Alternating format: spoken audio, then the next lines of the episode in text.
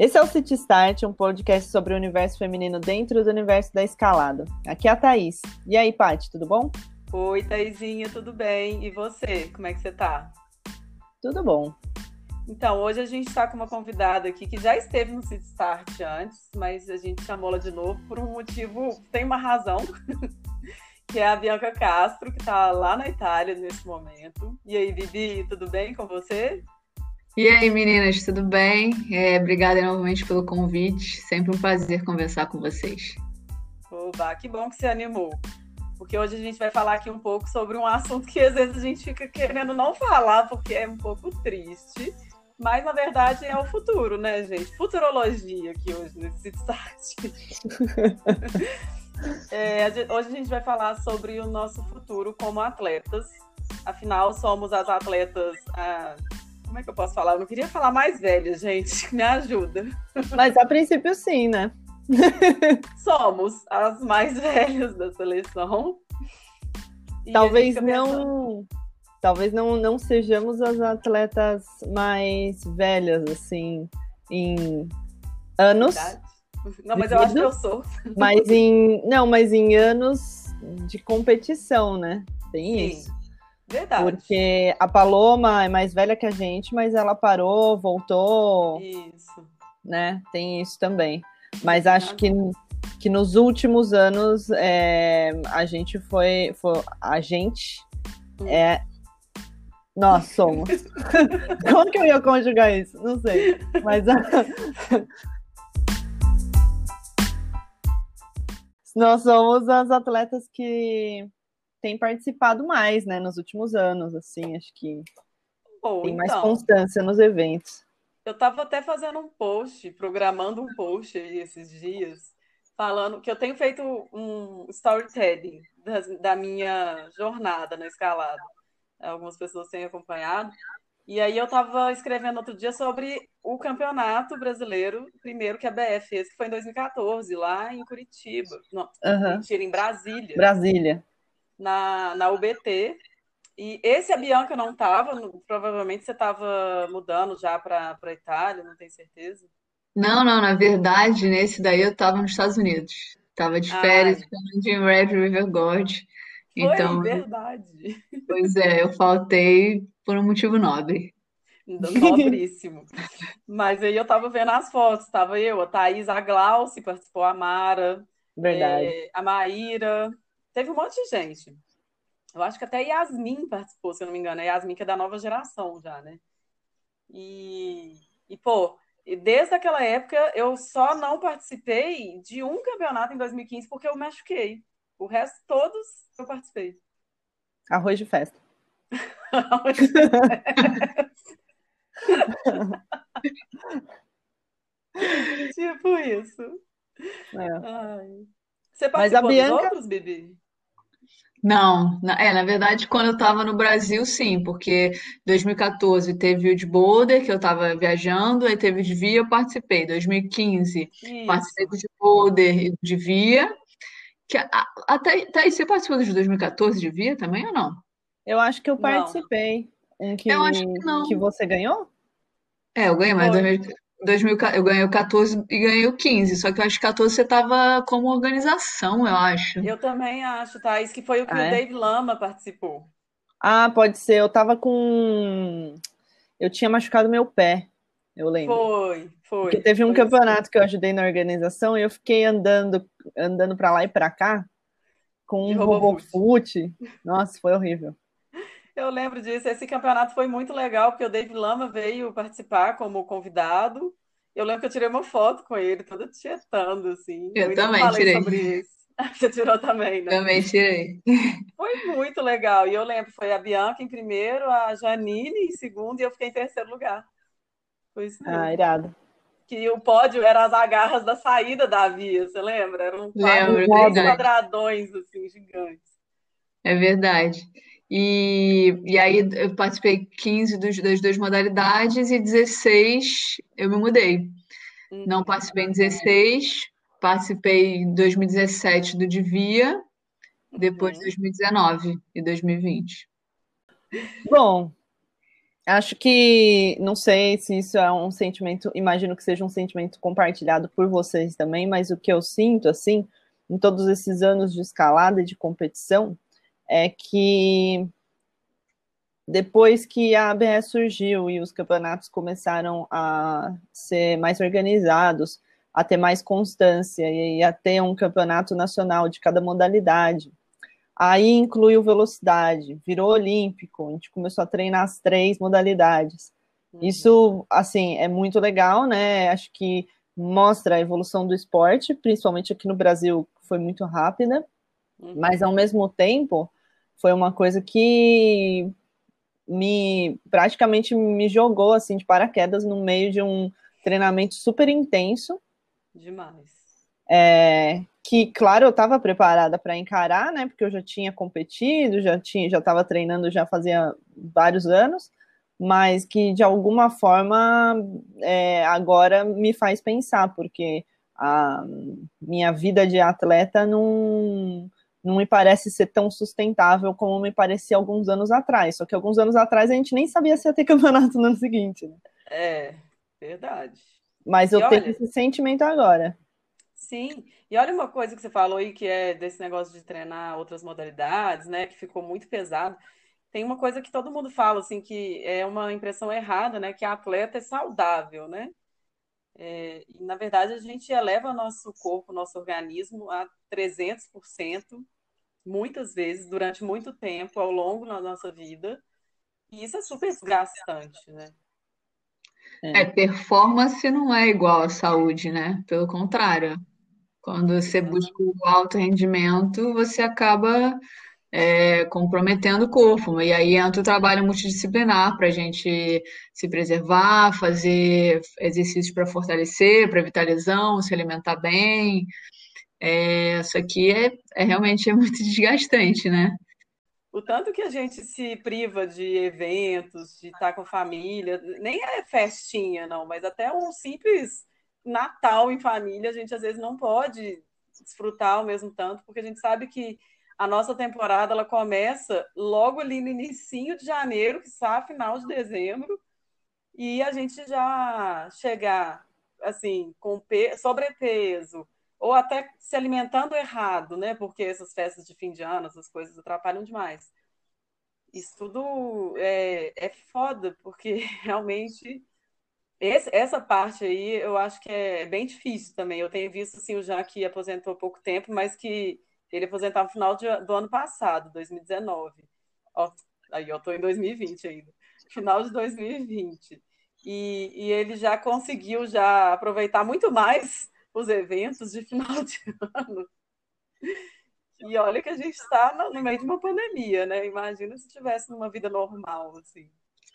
É, eu acho que é tentar buscar o equilíbrio, né? É, claro, assim, é, no dia a dia, é, a gente tem, eu pelo menos tem, tive que abrir mão de muita coisa para treinar, principalmente para competição, porque, não sei, eu acho que é Primeiro que a gente tem que treinar muito mais para competição do que para simplesmente escalar na rocha, e depois que é um comprometimento também muito maior, porque tem data certa, você está ali muitas vezes representando o Brasil, ou então você está uhum. numa competição nacional concorrendo para ser convocado para a seleção. Então, é, a gente acaba tendo que abrir mão de, de muita coisa assim do dia a dia, né?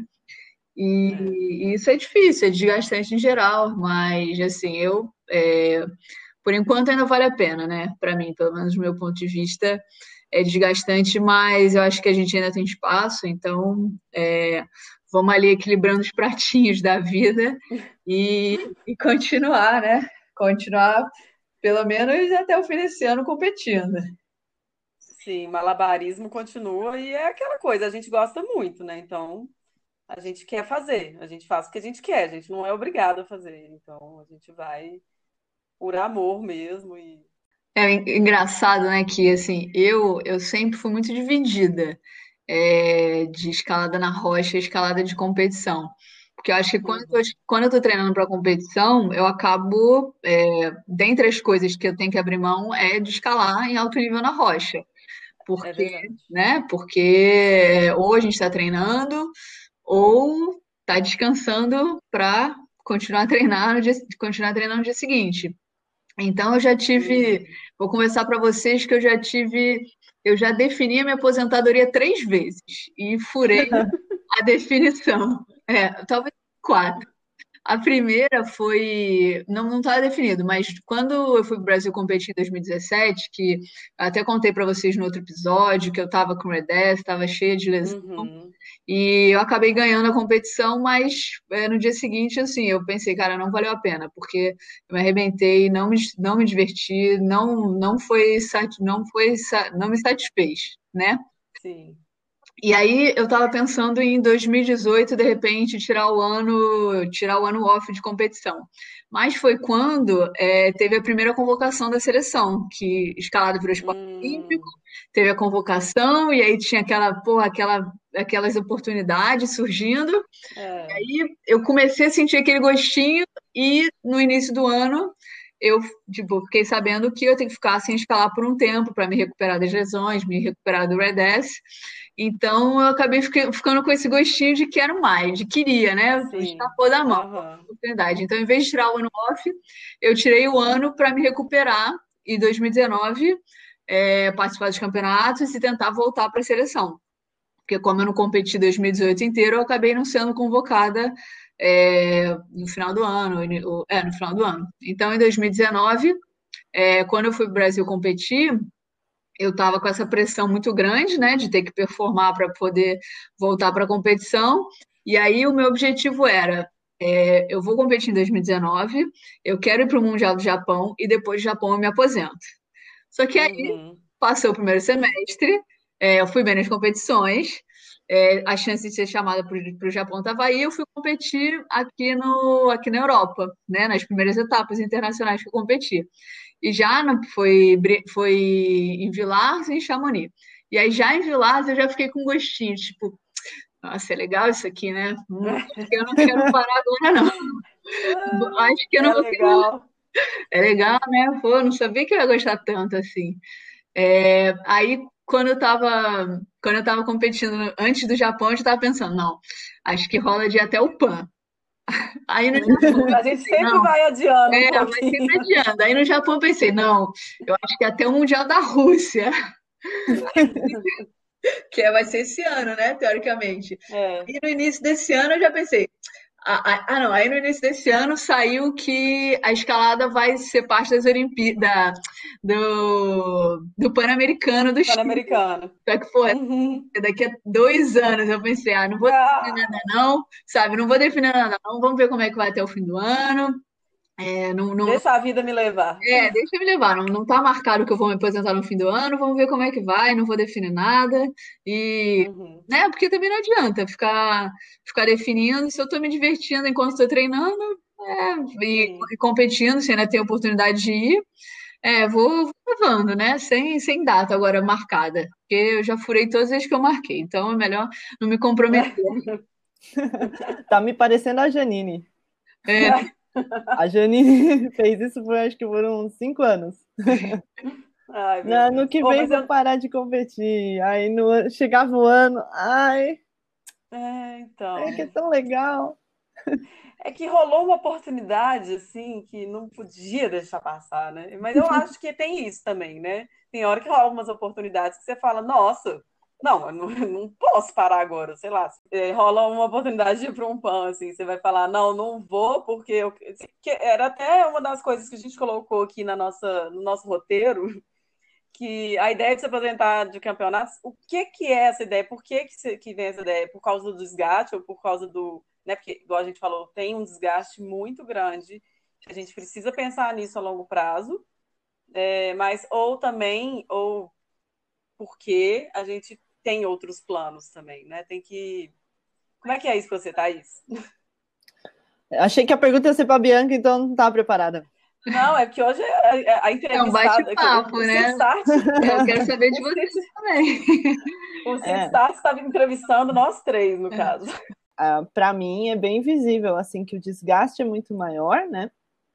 É, quando a gente treina para campeonato, é exatamente o que a Bibi falou que quando você tem data, você precisa performar muito bem naquela data, né? Diferente é. de escalar na rocha, que você consegue apesar de ser temporada, tudo mais, data de viagem, essas coisas, você consegue mais ou menos organizar isso a seu favor, né? E uhum. campeonato uhum. tá lá marcado, você tem que dar um jeito de se enfiar nessas datas aí e, e deixar seu treino bom para quando você chegar ali ficar performar bem. Então, acho que isso é bem é. complicado, porque não é sempre, né? Como a gente sabe aqui, não é sempre que isso dá certo. É, se aparece uma lesão, ou se você tem pouco tempo para se, se, recuperar de uma lesão para performar num campeonato, tudo isso é super desgastante. Também já passei por coisas assim, né? Ter pouco tempo para me recuperar, que nem pro, pro PAN, eu tive até que um tempo bom para me recuperar, mas mesmo assim eu tive que correr, né? Então, é, você começa a pensar duas, três, quatro, cinco vezes, é, até quando seu corpo vai aguentar. E eu penso muito na, no, no lance de que eu quero escalar para sempre.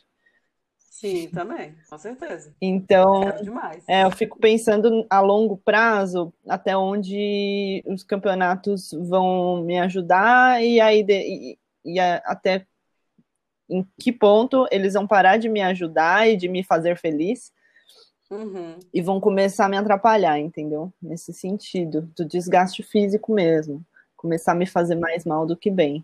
E também porque eu tenho outros planos, mas claro que escalar sempre está no meio desses planos. Então, é, encaixar um campeonato sempre dá. o único problema é, mesmo acho... é esse desgaste, eu acho. É, eu acho que assim, o que dá para fazer também é participar dos, dos festivais, né? Se você não estiver mais competindo e quiser ter ainda aquele gostinho de, da adrenalina de passar para uma final, de de ter que trabalhar com tempo, porque eu acho que a, o Udo Newman falou isso né, no, no, último curso que ele deu da ABE, que uma das grandes diferenças entre o escalador de rocha e o escalador de competição é, o, é a administração do tempo, né? Porque ali na competição é tempo, a gente precisa administrar, saber administrar nosso tempo muito bem. E é igual você acabou de falar aí, na rocha a gente tem temporada, tem uma viagem marcada, mas não é, isso não, não não atrapalha tanto o cronograma. Uhum. Agora, uma coisa também que eu acho que, que eu concordo com o que você falou aí, Thaís, é que a escalada é um esporte que ele, ele permite que a gente continue praticando durante. A, a minha sogra tem 70, vai fazer 72 anos, a sua mãe também é, já é uma pessoa de mais 60. Então, né, a gente vê até por essas pessoas, essas referências, que a gente pode continuar praticando, talvez não competindo, mas praticando com certeza. Uhum. Eu vejo, na verdade, para mim, eu vejo o desgaste muito mais como um desgaste emocional do que como um desgaste físico. Não sei, assim, eu não, eu sei, claro, lesão vem e tal, acontece, mas também poderia acontecer escalando na, treinando para escalar na rocha ou escalando na rocha. Eu acho que a chance é mais baixa, com certeza, porque o ritmo de treino quando a gente está treinando para competição ou quando precisa treinar para duas, três modalidades é muito maior do que quando você está treinando para um projeto na rocha. Mas o que me pega mais é o desgaste emocional. Porque, não sei, é, eu sinto mais, assim, é o que, é o que mais me desgasta. Porque treinar, eu gosto de treinar. É, só, que, uhum. só que ter a data, ter que performar na data, toda a abdicação ali do, do processo é, de tipo, pô, não, não, sei lá, passo bastante tempo sem tomar um álcool, ou então é, você fica muito mais regrado na dieta do que se você tivesse mais de boa. É, ou então já deixei de sair várias vezes aqui com os amigos porque precisava treinar, porque precisava descansar. Então, é, para mim, o desgaste, como falei, é muito mais emocional. E, assim, nunca diga nunca, né? Mas eu acho que quando eu me aposentar da competição, eu não participo de mais nada, assim, nada de festival, porque, não sei, não, não me atrai tanto. Tipo, festival de, de, de, de campeonato, né? Tipo, festival uhum. de em, em, na, na rocha, com certeza, mas em ginásio, assim, não, não sei, não, não me atrai tanto. Talvez muito de. É porque, como eu não moro no Brasil, é, é. que tá sobrando festival para participar por aí. Então, filme mesmo, uma competição, é, eu gosto de me preparar bem. E aí, quando eu parar de competir, é porque, entre aspas, eu não quero mais me preparar bem para evento nenhum é, desse sentido, né?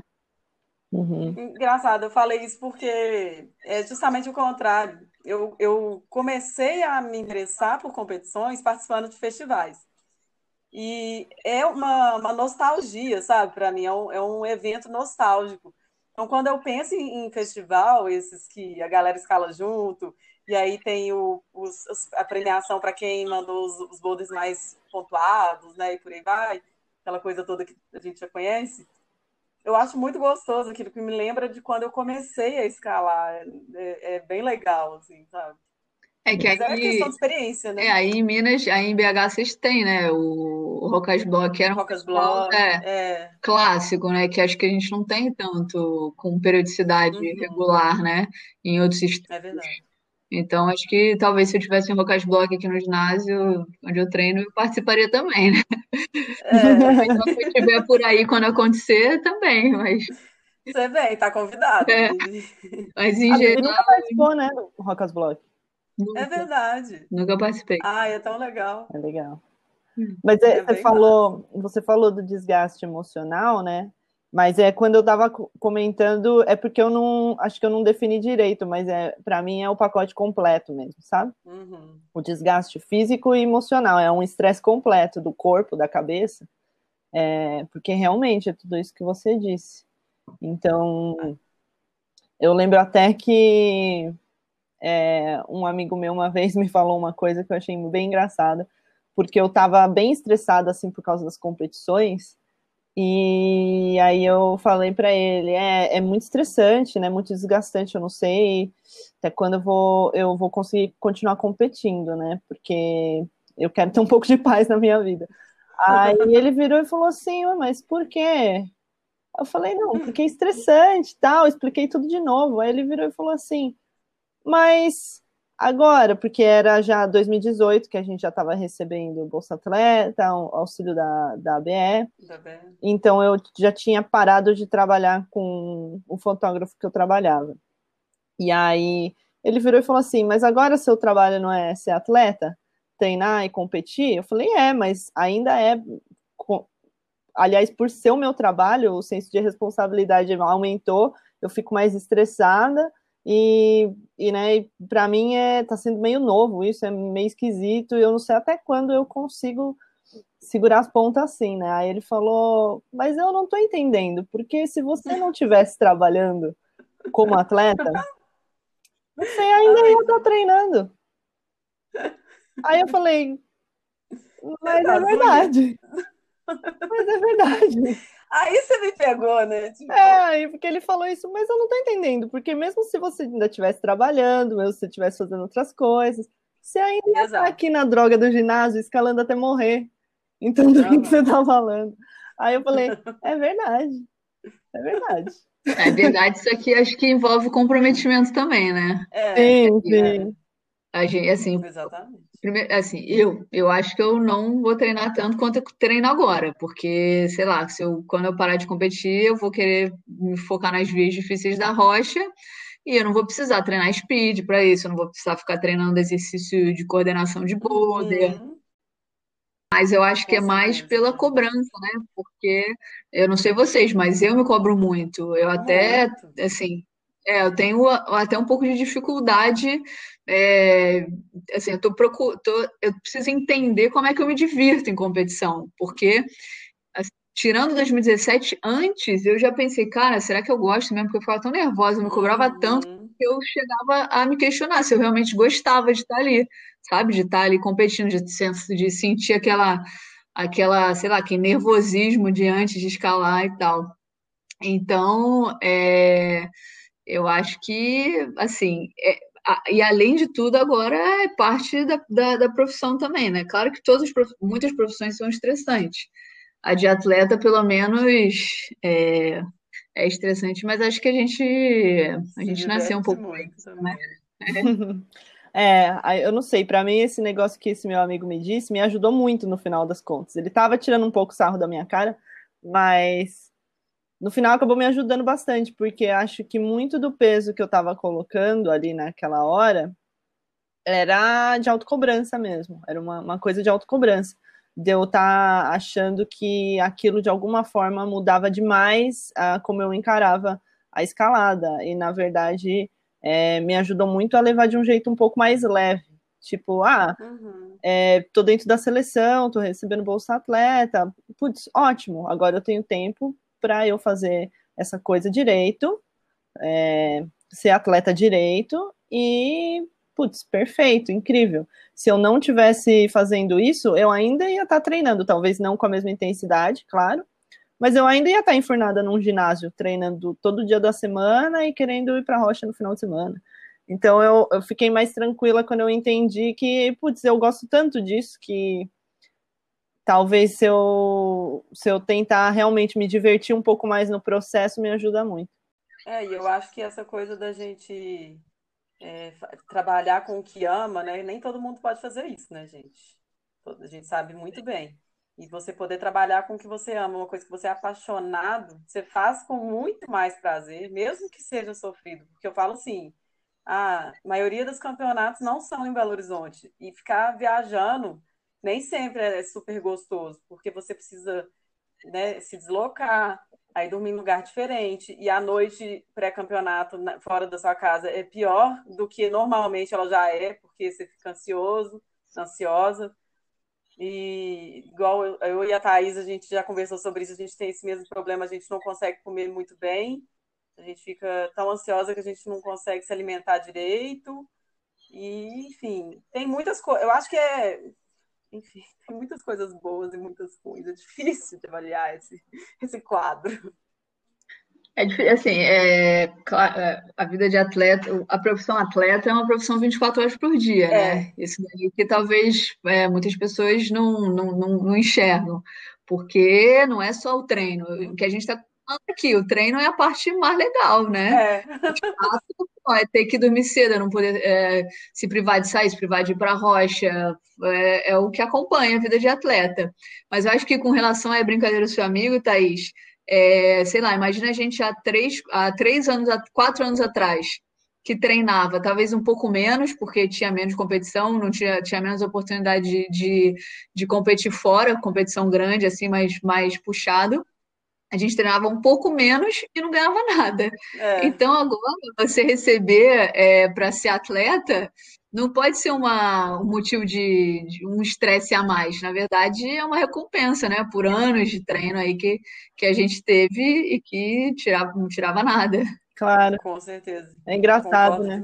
É, é engraçado, né? Como esse, tipo, às vezes uma coisa que alguém fala ali meio na brincadeira, meio de bobeira, assim, acaba pegando na gente de uma forma que uhum. você muda um pouco o jeito de ver as coisas, né? Isso me ajudou muito. Eu, uma coisa que me ajuda muito, sabe o que, que é? é? Pensar que, eu, eu falei aqui, eu estou fazendo uma coisa que eu amo e que poucas pessoas têm é, oportunidade de fazer. E, é, sei lá, eu sou uma pessoa que, eu sou super empreendedora, assim, eu gosto de, de, eu tenho muitas ideias o tempo todo, eu sou muito inquieta, e aí eu fico pensando que, pô, agora eu tô fazendo isso aqui, mas isso não quer dizer que daqui a pouco eu posso, não posso fazer outra coisa, que eu ame muito também, entendeu? E que eu me divirta pra caramba. E são momentos diferentes, né? E aí até uma outra pergunta que eu ia fazer aqui, que se vocês têm, sabem assim, se tem uma hora certa para parar de competir, ou, ou se não. O que, que vocês pensam disso? Olha, eu acho que, assim, pode ter gente que ache que é, ah, quando eu começar, não sei, a cair o meu rendimento, ou quando eu não começar a dar conta dos treinos e tal, mas eu acho que é até quando você estiver se divertindo, né? Se, se divertindo com o processo todo de, uhum. de, de, treinar para as competições, é, e botar na, na verdade, botar na balança a diversão e o desgaste. Quando o desgaste começar a superar a diversão, ou então o desgaste começar a, ou quando seu corpo começar a dar sinais de que aquele ritmo já não está funcionando bem, aí é o momento de parar. Mas pessoalmente, eu acho que vai ser mais relacionado.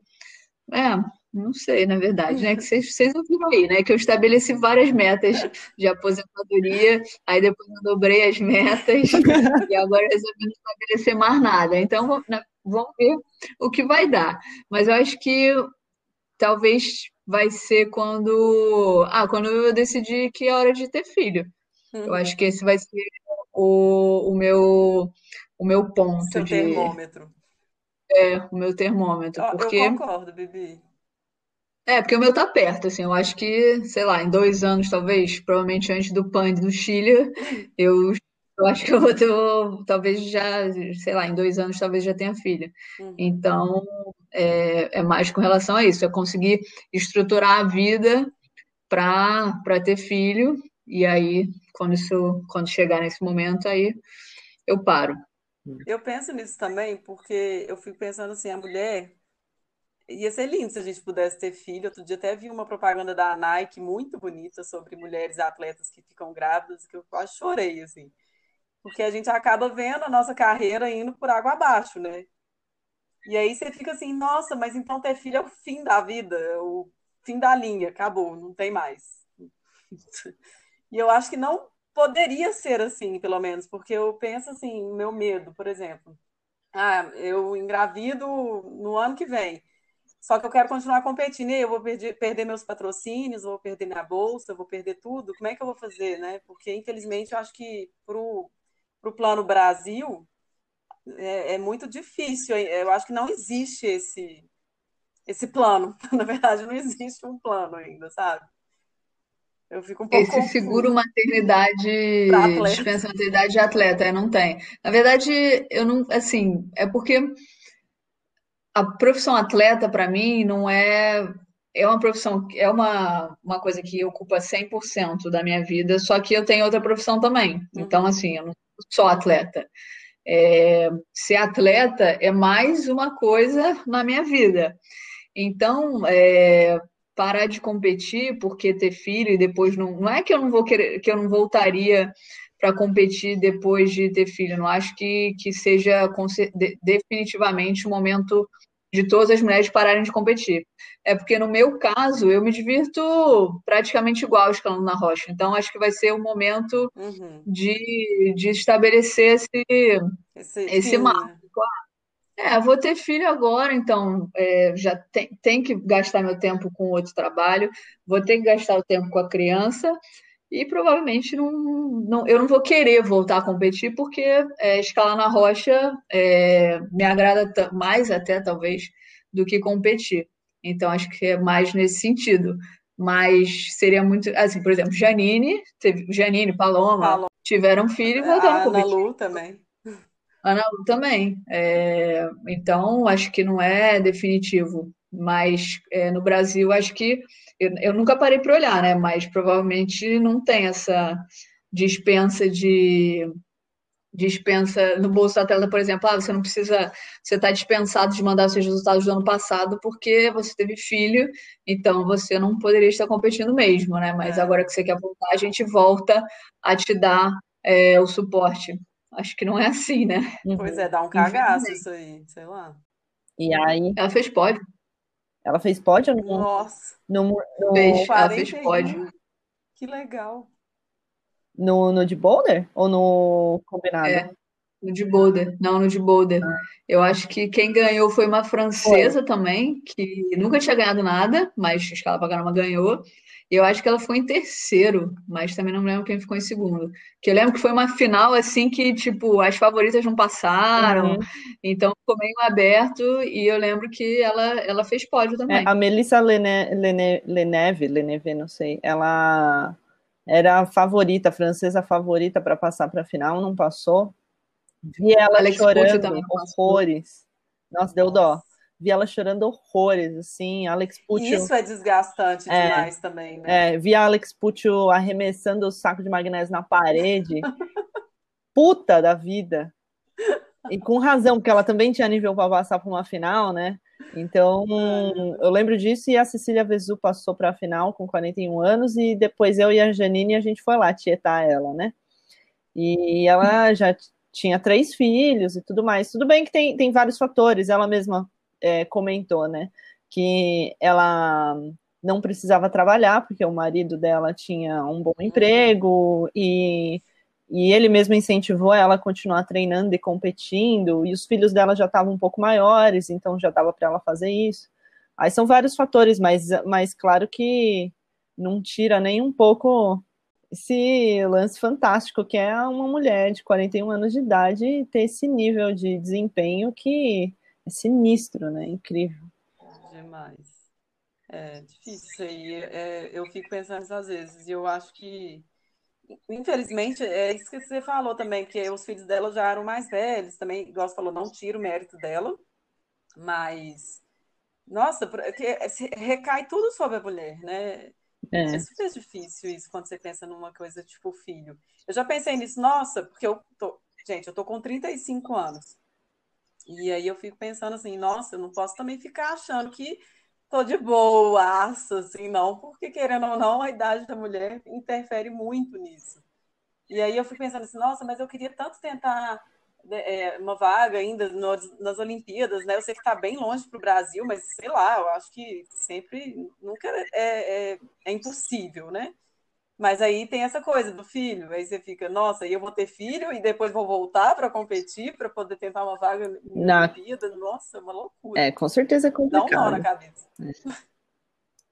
Só corrigindo, a Cecília Vesu ficou em quarto. Eu achei que ela tinha feito medalha, mas ela ficou em quarto. É, mas já e, é um ó, grande feito também. Pô, com certeza. Numa final que tinha aqui o Noguchi, já, já em Kim, que ficaram atrás dela, pô, manda bem pra caramba.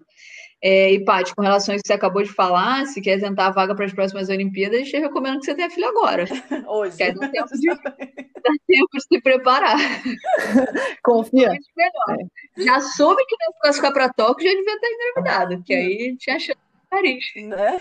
Confia na Bianca que os cálculos dela para essa coisa, quando começar o treino, quanto tempo vai durar, essas coisas aí, confio muito nela. Ela é Caxias nisso. Né? vou quando, quando eu tiver vontade de ter filho, eu vou perguntar pra Bianca se eu posso. Bianca, Olha, falta, tá faltam dois anos e meio, né, pra, pra competição. Será que dá? Ô, Bianca, você é virginiana? Porque esse. Não, sou Libra. Sou Libra. Ah, eu falei, pô, só até falta uma planilha ali falando, agora é o momento, você precisa ter o filho agora, porque senão minha filha desiste. Nunca mais.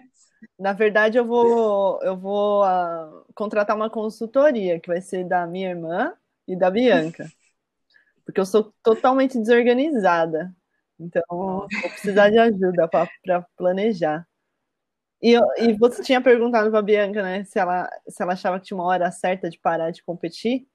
E aí eu fiquei pensando, realmente, eu também acho que é uma coisa muito pessoal, né? Cada um vai ter um motivo que acha que é mais relevante para tomar uma decisão dessa, mas eu acho que uma coisa que eu, principalmente, muitas vezes eu esqueço é que, tipo, cara, tudo bem, é, a vida são várias mudanças que acontecem e tem fases. Co muitas uhum. coisas não vão durar para sempre, e tudo bem, não tem problema. E eu tenho muito problema com isso. Esse negócio de mudança me deixa assim, meu, né, super ansiosa, então é uma coisa que eu passo muito tempo pensando, mas eu tento encarar dessa forma, tipo, são fases, eu tenho que aproveitar a fase enquanto ela está durando, e quando ela acabar, não tem problema nenhum. E por isso também eu acho muito legal quando é, os atletas eles têm mais de um interesse é, muito grande na vida, né? Porque fica muito mais uhum. fácil, acho, fazer essa transição. Então, no caso, a Bianca tem um outro trabalho, né, como advogada, né, Bianca? Isso, isso. Então, ser atleta realmente já não é um, um não toma a vida dela inteira, né? É, no meu caso, eu fiz artes visuais, então eu tenho uma vontade muito grande de quando parar de competir, tentar dar um foco um pouco maior nessa área que eu sempre gostei muito e que eu nunca consegui focar o suficiente. Porque quando eu tô, eu inclusive perguntei para minha psicóloga por que, que eu não consigo fazer isso. Mas eu, quando eu estou competindo, eu estou em ritmo de competição, eu não consigo fazer nada relacionado às coisas que eu gosto é, de arte. Eu gosto de desenhar, gosto de fazer aquarela, e eu não consigo, não consigo, não sai. Se eu forçar, é, eu fico super estressada e sai um monte de porcaria. É pior do que é. se você estivesse fazendo. É pior, e aí ela mesma me disse, tipo, meu, não tem problema, ué. É porque realmente seu uhum. foco é, tá ali, naquela outra coisa que não tem nada a ver. Então, não tem problema. É, aproveitando o gancho aí que a Thais falou, né, do, da profissão dela e que provavelmente é com isso que você quer trabalhar depois, né?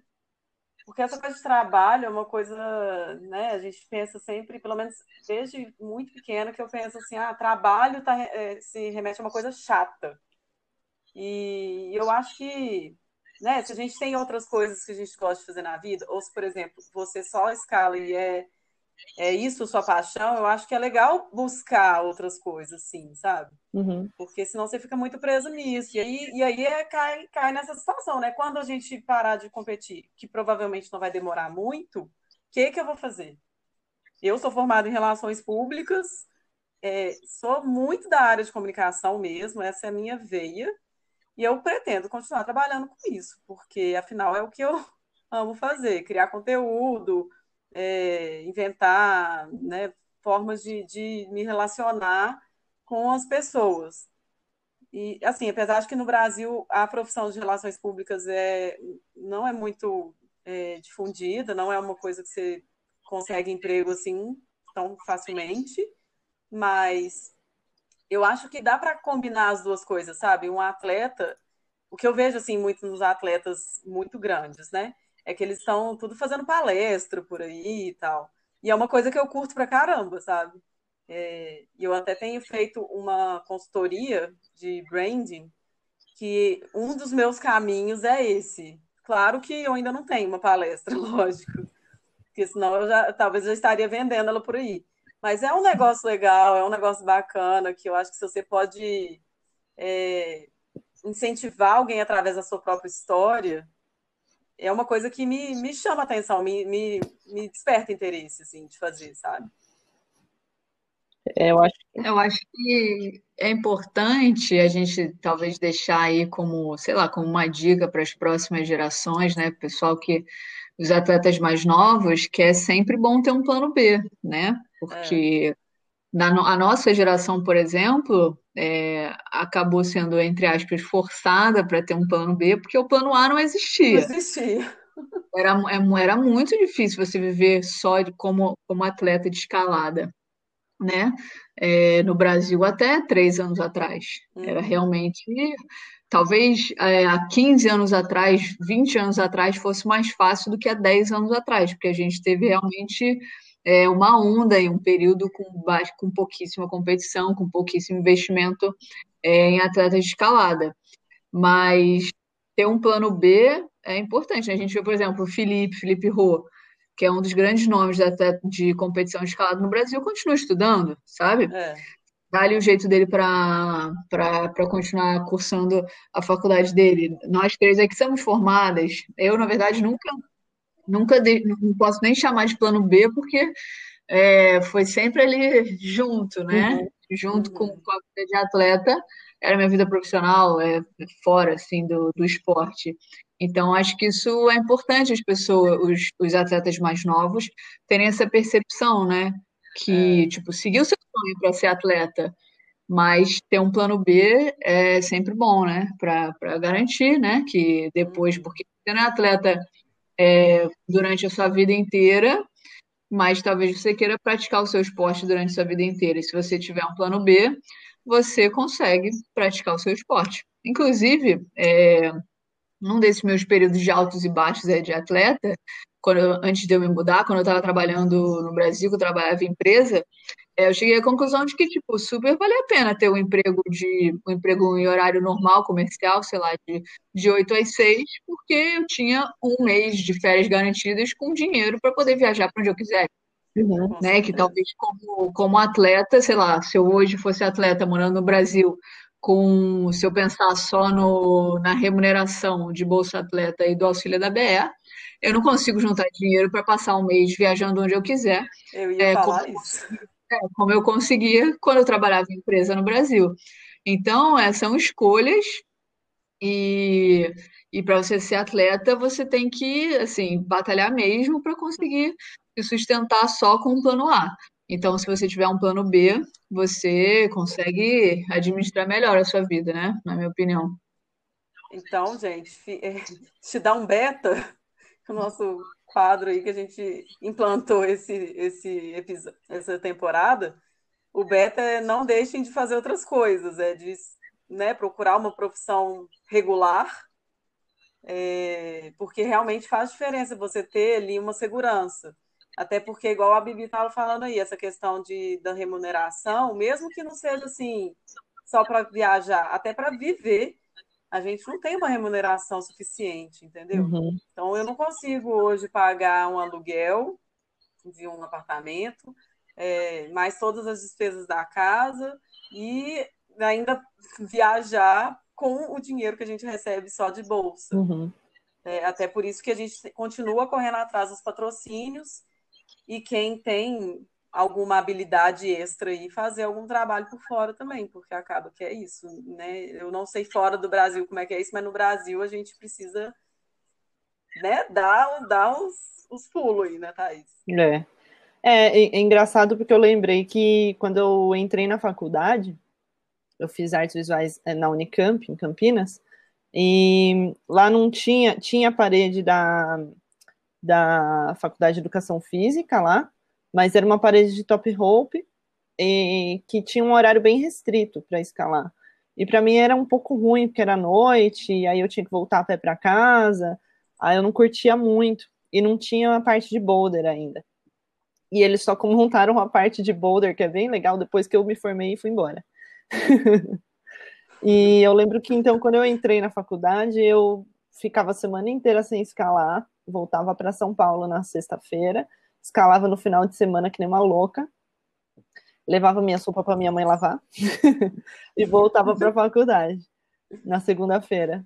E aí eu lembro que em algum momento eu fiquei cansada, né, de ficar fazendo isso e porque eu não conseguia escalar direito, não conseguia escalar com qualidade. E aí eu lembro que eu falei pro meu pai, pra minha mãe, eu falei, não, vou parar de escalar agora, porque eu tô fazendo a faculdade, não dá, né?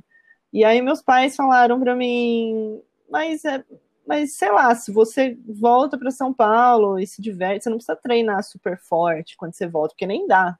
Só tem sábado e domingo. E, mas eles falaram, por que, que você não continua escalando? Não tem problema, dá para você levar as duas coisas ao mesmo tempo. Não é que é impossível, né? Uhum. E, e tá tudo certo, tá tudo bem, você não precisa parar de escalar. Tipo, é. para de drama. e aí... Para de drama, É, é para você ver, assim, e hoje, é, assim, todo mundo consegue ter um finger em casa, uhum. então, assim, é, é, contrapondo de novo as realidades, né, da nossa geração como estudante e da geração de hoje como estudante. Uhum. É, primeiro que hoje você consegue ter um finger em casa, é, a gente era assim, é jovem quando estava fazendo faculdade, então tem mais gás para conciliar tudo. É e eventualmente, se precisar trancar alguma faculdade, você tranca, mas sempre acho que é importante é, você depois voltar a estudar, terminar a faculdade, para depois, quando a vida de atleta acabar, aí você ter ali o seu ganha-pão. É, plano B. Algumas opções, né? É, então. Até porque ser atleta dura pouco, né, gente? Infelizmente, não é para qualquer esporte. É, é, muito difícil você ver um atleta que aposenta com. Acho que eu não, não conheço 60 anos de idade, que é. né? É, mas é. é... Não, não... Ginástica olímpica, acho que é um dos esportes que a vida de atleta é a mais curta, né? São, é das mais curtas, né? É bizarro. Eu lembro que eu conheci. É diferente para homem e para mulher? Não sei. Mas eu lembro que eu. Eu acho que tem homem mais velho, não sei, acho que acaba durando mais é, a vida de homem. Como o Diego Hipólito, por exemplo. A princípio uhum. ele era bem velho, né, para ter pego o pódio nas últimas uhum. Olimpíadas e ele pegou, né? E. Uhum. Mas eu lembro que eu conheci uma menina da ginástica olímpica é, que tinha 22 anos, e aí ela falou: Ah, não, é que eu já me aposentei. eu achei tão bizarro. Ah, não, já me aposentei, agora eu dou aula. Aí eu, nossa, que engraçado, escalada é tão legal, né? Dá é. para você se aposentar com mais de 30, com certeza. Pois é, isso que eu estava falando, que a ginástica olímpica, por exemplo, você, como é que você vai continuar praticando assim? Eu vou ali no, no clube, não sei o quê, ficar fazendo uma série de solo de ginástica artística. É estranho, né? Na escalada a gente tem esse privilégio, que, pô, tô afim de fazer uma parede, tô, afim de escalar uma via, tô afim de fazer uma trip de boulder, escalar com a galera no ginásio, você pode se divertir pra caramba, né? É verdade, escalada acho que é um esporte que a vida, entre aspas, vida útil do atleta é, é, relativamente longa, né? Apesar de você olhar hoje a média da idade do circuito internacional é 20, né? Uhum. São poucos ali que têm mais de 30. Mas você consegue, você, você, você se aposenta, sua vida útil como atleta de competição é, acaba, mas você continua escalando é. até o resto da sua vida, né? Mas talvez com relação ao atleta, não só a sua carreira é, não é para sempre, mas também quando você está, quando você é atleta, são poucos que terminam a vida com uma condição financeira ou com perspectivas de trabalho que vai durar até morrer, né? Uhum. Porque a gente pode, você pode até ser um atleta muito bom, até 30, 35 anos, mas são poucas pessoas que, se não se qualificam nesse período, é, conseguem continuar trabalhando nessa área, né? Uhum. É, e, e, eu acho que a gente tem um agravante aí também que para se manter bolsista no Brasil, você precisa estar tá com, com um bom resultado, né? Isso é uhum. uma pressão muito grande para gente, porque senão você não tem bolsa, você tem que estar tá no mínimo em terceiro lugar em alguma coisa para ter uma bolsa atleta. Então, é. Eu vejo é. que é, por exemplo, no meu caso, pelo menos, eu só consegui ser atleta por tanto tempo, e mesmo hoje em dia, mesmo com patrocínio, com Bolsa Atleta, com auxílio da, da BE, eu só consigo tudo isso porque meus pais me ajudam e fazem questão de me ajudar. Então, é, tudo isso com certeza ajudou a definir minha carreira é, por tantos anos, né? Porque realmente, se eu não tivesse condições, ou se eu tivesse que continuar trabalhando na, é, com o emprego que eu tinha, né, que era auxiliar de fotógrafo, não ia dar, não ia dar. No uhum. caso, acho que um emprego das, sei lá, das, das nove às cinco da, da tarde ajuda muito, né? Porque você tem lá o seu horário certinho. No meu caso, era um emprego é. que tinha um horário muito variado e às vezes eu tinha que viajar, inclusive. Então, Aí já contava, descontava, tipo, três dias seguidos de um trabalho bem físico, assim, meio braçal. E depois eu não ia conseguir treinar de jeito nenhum, né? É, e sem contar que podia cair essas viagens em dia de competição, né? Ah, sim, é. Eu ainda tinha a opção de, de conseguir escolher, porque o fotógrafo, na verdade, para quem não conhece, é o Márcio Bruno, ele também é escalador.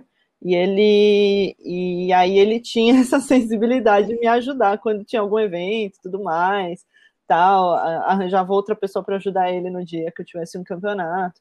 Mas para treinar era impossível, era bem ruim. Tanto é que eu me lesionei no ano que eu trabalhei mais, porque eu não conseguia escalar com a mesma. não conseguia treinar com a mesma é, qualidade. Então eu acabei me lesionando, porque eu escalava menos vezes na semana, só que quando eu conseguia escalar, eu queria destruir tudo, queria escalar o máximo que desse em uma hora.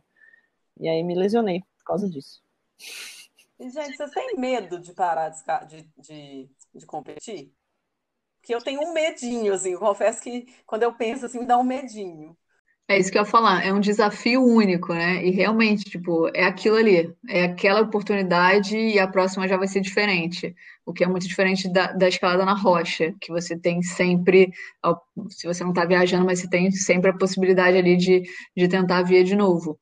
E eu acho que esse desafio único é, é um negócio muito interessante da competição e que talvez talvez acaba sentindo um pouco de falta também, né? E além do que a Paty falou de ser uma oportunidade de encontrar várias pessoas, que a gente, cada um mora num lugar e a competição acaba juntando muita gente, né? Que também é uma coisa super legal. Isso a gente pode é, trocar por um festival, pode, né? Pode programar uma festival viagem. na rocha e tal. É, isso aí dá para a gente substituir. Mas eu acho que aqu aquela entrega do dia a dia para treinar para uma competição e o desafio que é a competição, é, isso daí acho que não tem igual. Então, talvez eu sinto um pouco, eu vou sentir um pouco de falta. Sim. Gente, caminhando aí para o final desse episódio, é, eu queria deixar aqui um sentimento meu, que assim, é, todo esse papo gera uma, um medo, igual a Thais falou, medo de mudança, medo de um monte de coisa, insegurança. A gente não sabe exatamente se quando vai ser, nem se vai ser de boa, Mas tem uma coisa que me deixa tranquila, é pensar na geração que está chegando, que a gente vê aí. É, Laura, Timo, Yasmin, Mariana, é, Clarinha, Amanda, tem tantas meninas chegando aí, os homens também, né? Os meninos, o Theo, o Matheus, o Samuca, até o Rô, que ainda não vai parar de competir, provavelmente, porque ele ainda é novo. E, putz, o cara tá sinistro, tem muitas chances aí na, na carreira dele.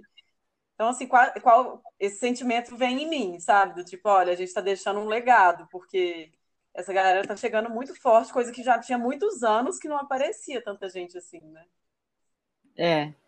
É, eu tenho essa mesma sensação. Acho que o fato da gente ver tanta gente nova é, evoluindo e mandando muito bem, e no, no, nos campeonatos, nesse, nesses últimos, acho que, sei lá, um, dois anos, é muito recente, né? Uhum. Foi uma coisa que eu acharia, alguns anos atrás, que ia me deixar mais ansiosa em campeonato, porque aí tem mais gente ficando mais forte. Uhum. Mas, na verdade, me trouxe uma certa paz, assim, ver que realmente está aparecendo. É, não, claro que também anima a gente a treinar mais, né? Que a gente ainda quer, a gente ainda quer claro. ir lá no campeonato e bem e tal, né?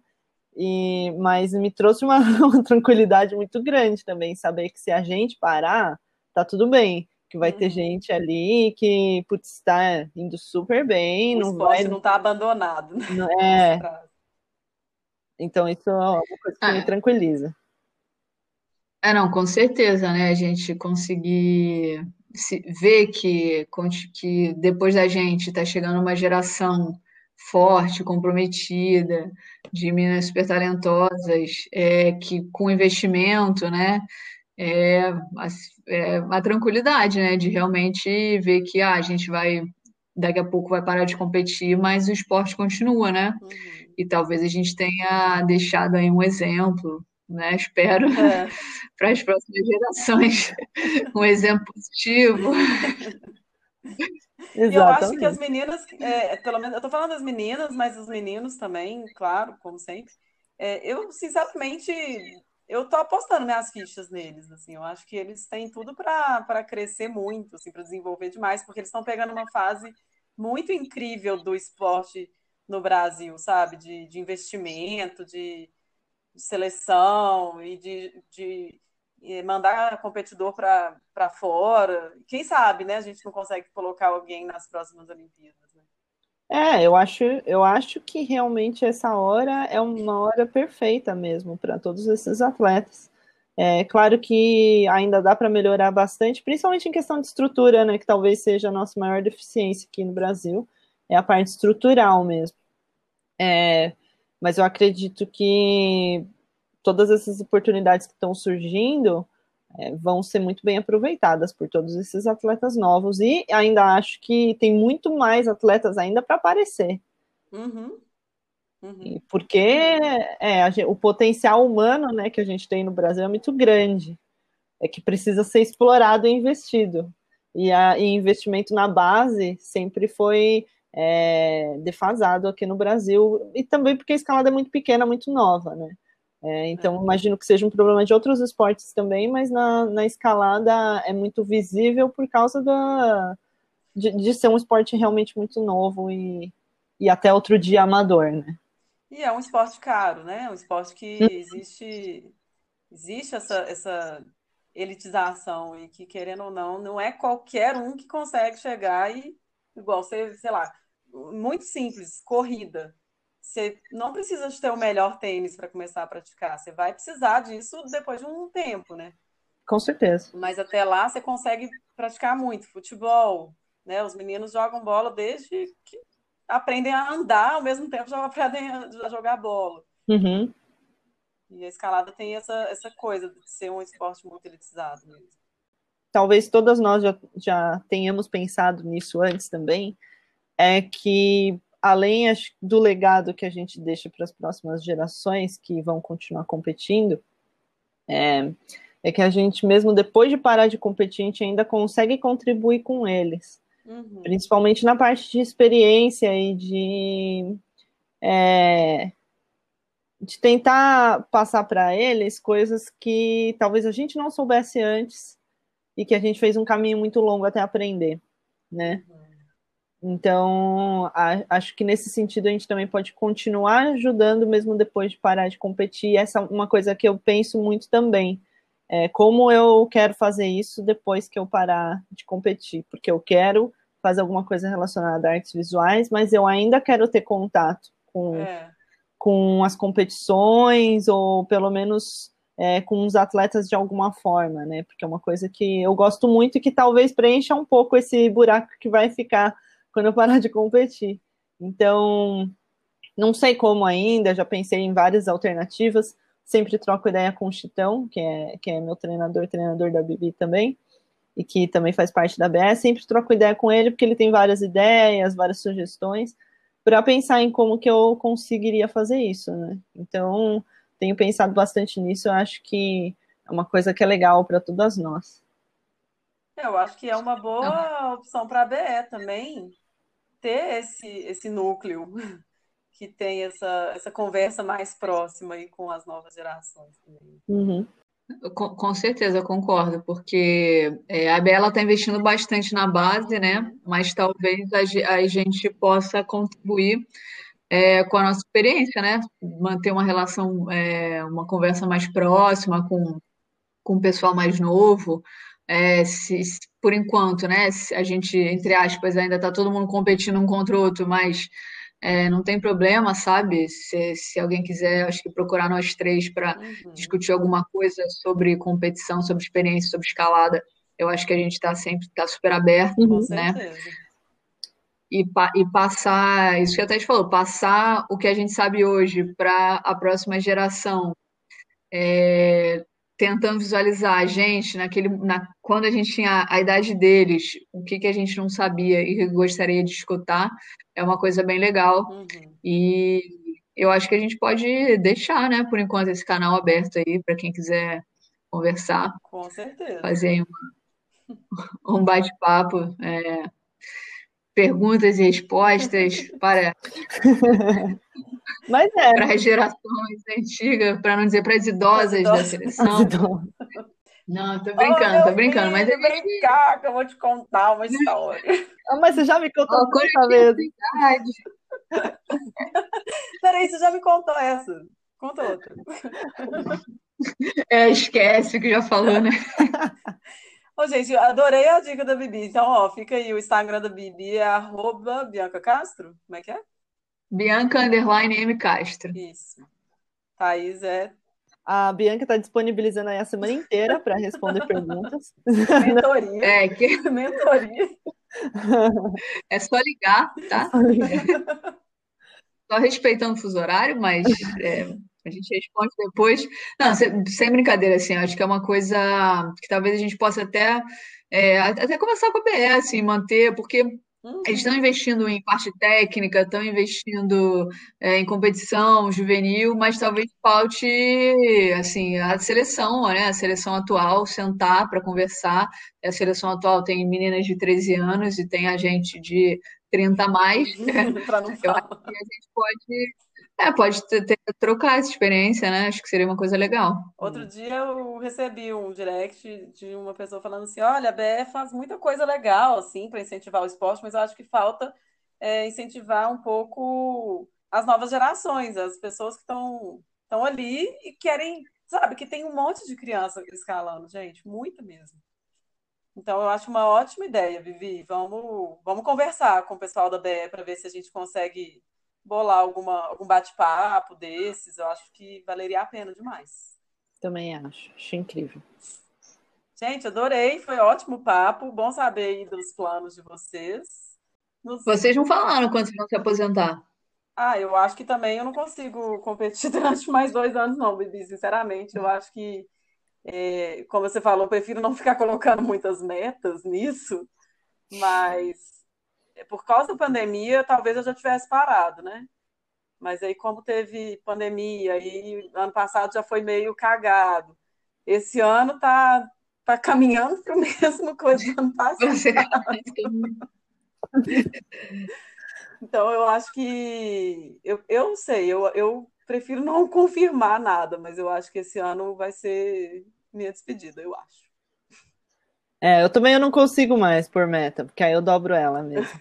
É você atinge a meta, você dobra a meta. Porque 2020 é depois do. Não, calma, sabe o que foi? Eu tinha, é, eu tinha conversado bastante com o Chitão e eu tinha comentado sobre o desgaste todo que eu estava sentindo, né? Mas eu estava muito animada para o PAN. Então eu falei para ele, olha, para o PAN vai ser bem legal, tô super animada, é, quero muito. Depois do PAN, talvez eu vá parar ali uns dias depois do PAN e pense. Ainda não sei. Porque eu, eu também acontece muito esse negócio de eu sentir que está na hora de parar quando realmente o volume de estresse está muito alto. Eu uhum. acho que aí eu não vou sustentar por muito mais tempo. Só que aí o Chitão muito é, sagaz, já sabe. sabe. Aí ele falou: vai pro PAN, não pensa nisso agora. Quando você voltar, a gente conversa. aí eu voltei do PAN, entrou a pandemia, entrou a quarentena, aí, tipo, aí eu pensei, eu só quero escalar e continuar saudável até o final do ano e sobreviver. Quero sobreviver. Uma coisa de cada vez. É. Exato. Mas eu também acho que não está tão longe, porque realmente é, claro que esse esquema das Olimpíadas em formato combinado estava piorando um pouco, né? O, a, o volume de treino estava muito alto, mas mesmo agora para as próximas Olimpíadas, é, tirando o speed né, do, do combinado, já ajuda bastante. Uhum. Então acho que vai ser mais uma questão de eu conseguir reavaliar como eu estou me sentindo assim até o final do ano, ver como é que eu tô e, e eu consigo mais fazer uns planos a curto prazo, não tanto a longo prazo. Que também isso faz parte dessa minha personalidade extremamente desorganizada. Olha, mas eu penso Vamos assim viver também. o presente. Vamos viver o presente. Mas eu penso assim também, caso você pare e de repente você sente que você quer voltar, gente, nada ah, é. impede, entendeu? É, tem isso. A também. porta, acho que a porta vai continuar aberta para a gente, não vai? Com certeza. É, eu acho que também é isso, né? Assim, é, é porque eu também sempre estava definindo, definindo. Mas, cara, enquanto tiver espaço, uhum. tipo, enquanto o que a gente estiver fazendo é suficiente para se manter ali na seleção, é, vai levando, né? Assim, para mim é, é, e também é muito, para mim é muito desgastante para o Brasil, passar muito tempo no Brasil, é. ficar longe daqui, é, né? do Mateus, aí acaba pesando contra bastante. Uhum. Mas Cara, enquanto tiver espaço, assim. É, também hum, acho. Né? Vai, Vai levando. Muito obrigada, meninas. Foi muito legal esse papo. Fiquei feliz assim com as nossas perspectivas e, enfim, dá um, um, um certo acalanto no coração, que eu, eu confesso que eu estava um pouco tensa com essa conversa. Tá tudo bem, tá tudo bem, vai dar tudo certo. É, vai dar tudo certo. Ó, obrigada. Ah, tem a rocha ali, né? Tem, tem a rocha. É um esporte que não é um adeus, é desde a competição. Depois é só escalar sem pressão. Vai ser Você vai ver, você vai é ver. Verdade. Vai para a falésia da criança no colo. É. Ai, que fofo. Exato. Não vejo a hora de fazer vai isso. Vai ser legal. Eu só queria que, que gravidez fosse assim, ó. Pronto, nasceu. Ah. Não precisa de nove meses. Nossa, esse daí Sério? eu queria muito que fosse ah, assim. Ah, não, Bibi, eu sou o contrário do você. Eu quero muito aproveitar. Outro dia eu conversei com a Janine Falcão, que é do Nordeste, e, e ela é. teve, ela tá com uma filhinha que está fazendo um ano e ela não planejou a gravidez. Mas ela conseguiu escalar até o, o dia antes da menina nascer. Eu falei, que fantástico, isso é isso que eu quero para minha vida. só quero isso, gente. Como isso? Ela estava esperando é, a menina nasceu? É. Olha, não sei se foi bem assim, mas foi quase isso, porque ela falou que foi um dia antes, então. Mas é uma mudança muito grande, é. né? Assim, por isso que eu brinco que eu queria instalar o dedo na cesta, porque, cara, tipo, é nove meses ali gerando as coisas, com escalou até a véspera, mas não é a mesma é. coisa. E aí depois tem o filho, eu até escutei esses dias o, o bate-papo com a Ana Lu. Tipo, depois tem o filho, não é que você, três dias depois, está ótimo para voltar a escalar. Às vezes ah, você nem quer voltar é, a escalar. Verdade, né? verdade. E você tem que dar tempo ao seu corpo também a voltar, né? A se recuperar ali da gravidez. Com certeza. Por isso que eu brinco desse estalar e nascer criança. É, não, verdade. Quanto a isso, eu concordo. Mas... Eu lembro até que teve um, teve, teve um atleta uma vez que me perguntou ah, ah, mas é, você não pensa em ter filho logo? Aí eu pensei, mas logo, isso foi em 2018, logo. ou seja, eu tinha 30, 29 e 30. Ah, mas você não pensa em ter filho logo? Aí eu falei, putz, logo, logo, assim, não, né? Não, mas daqui a pouco você já vai estar tá velha para ter filho. Ai, meu Deus do céu. Aí eu falei, meu Deus do céu, calma. Primeiro, né? Não sou obrigada a querer ter filho. É, Segundo, é se eu quiser ter filho, depois eu vejo. E se eu não puder ter filho, quando eu quiser ter filho, eu adoto. É, e aí o cara ficou é. horrorizado, tipo, como assim? aí eu terminei a conversa. É, é, e quarto, quem te perguntou alguma coisa, né? Falei, não, não, não. E, ah, a parte, para mim, assim, eu também sinto um pouco de ver minha irmã, né, é, passar por duas é, gestações aí, e a da minha sobrinha Luísa, que agora tem oito anos, foi complicada mais para o final, né? Então ela teve que ficar de repouso total. Uhum. É, foi um pouco mais estressante, assim, para ela, para a gente também que estava acompanhando.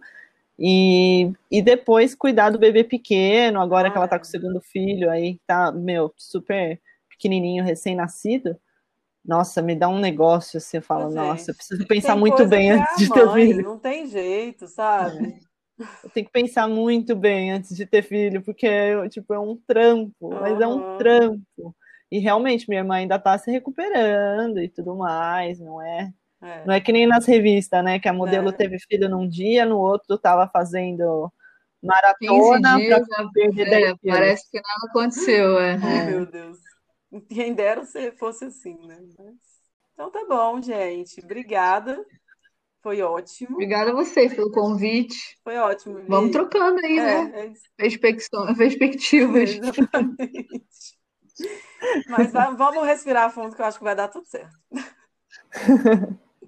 Valeu aí também, eu adorei a conversa. Valeu. Também estava um pouco preocupada no início, uhum. mas, mas acho que as nossas perspectivas para depois das competições são bem legais. São, também. são. E esse, esse projeto aí com a BR ia ser bem legal. Vamos tentar botar isso para frente. Engraçado, quando você mandou falando de, de aposentadoria, eu pensei, ih, caraca, eu tinha, pô, logo eu, eu tinha, pô, definido para mim mesmo que não ia mais definir isso. Eu adivinhei. Mas foi bom. Obrigada, meninas. Bom, meninas. Valeu. Beijo para vocês. Beijo. Um beijão. Tchau, tchau. Até mais. Tchau.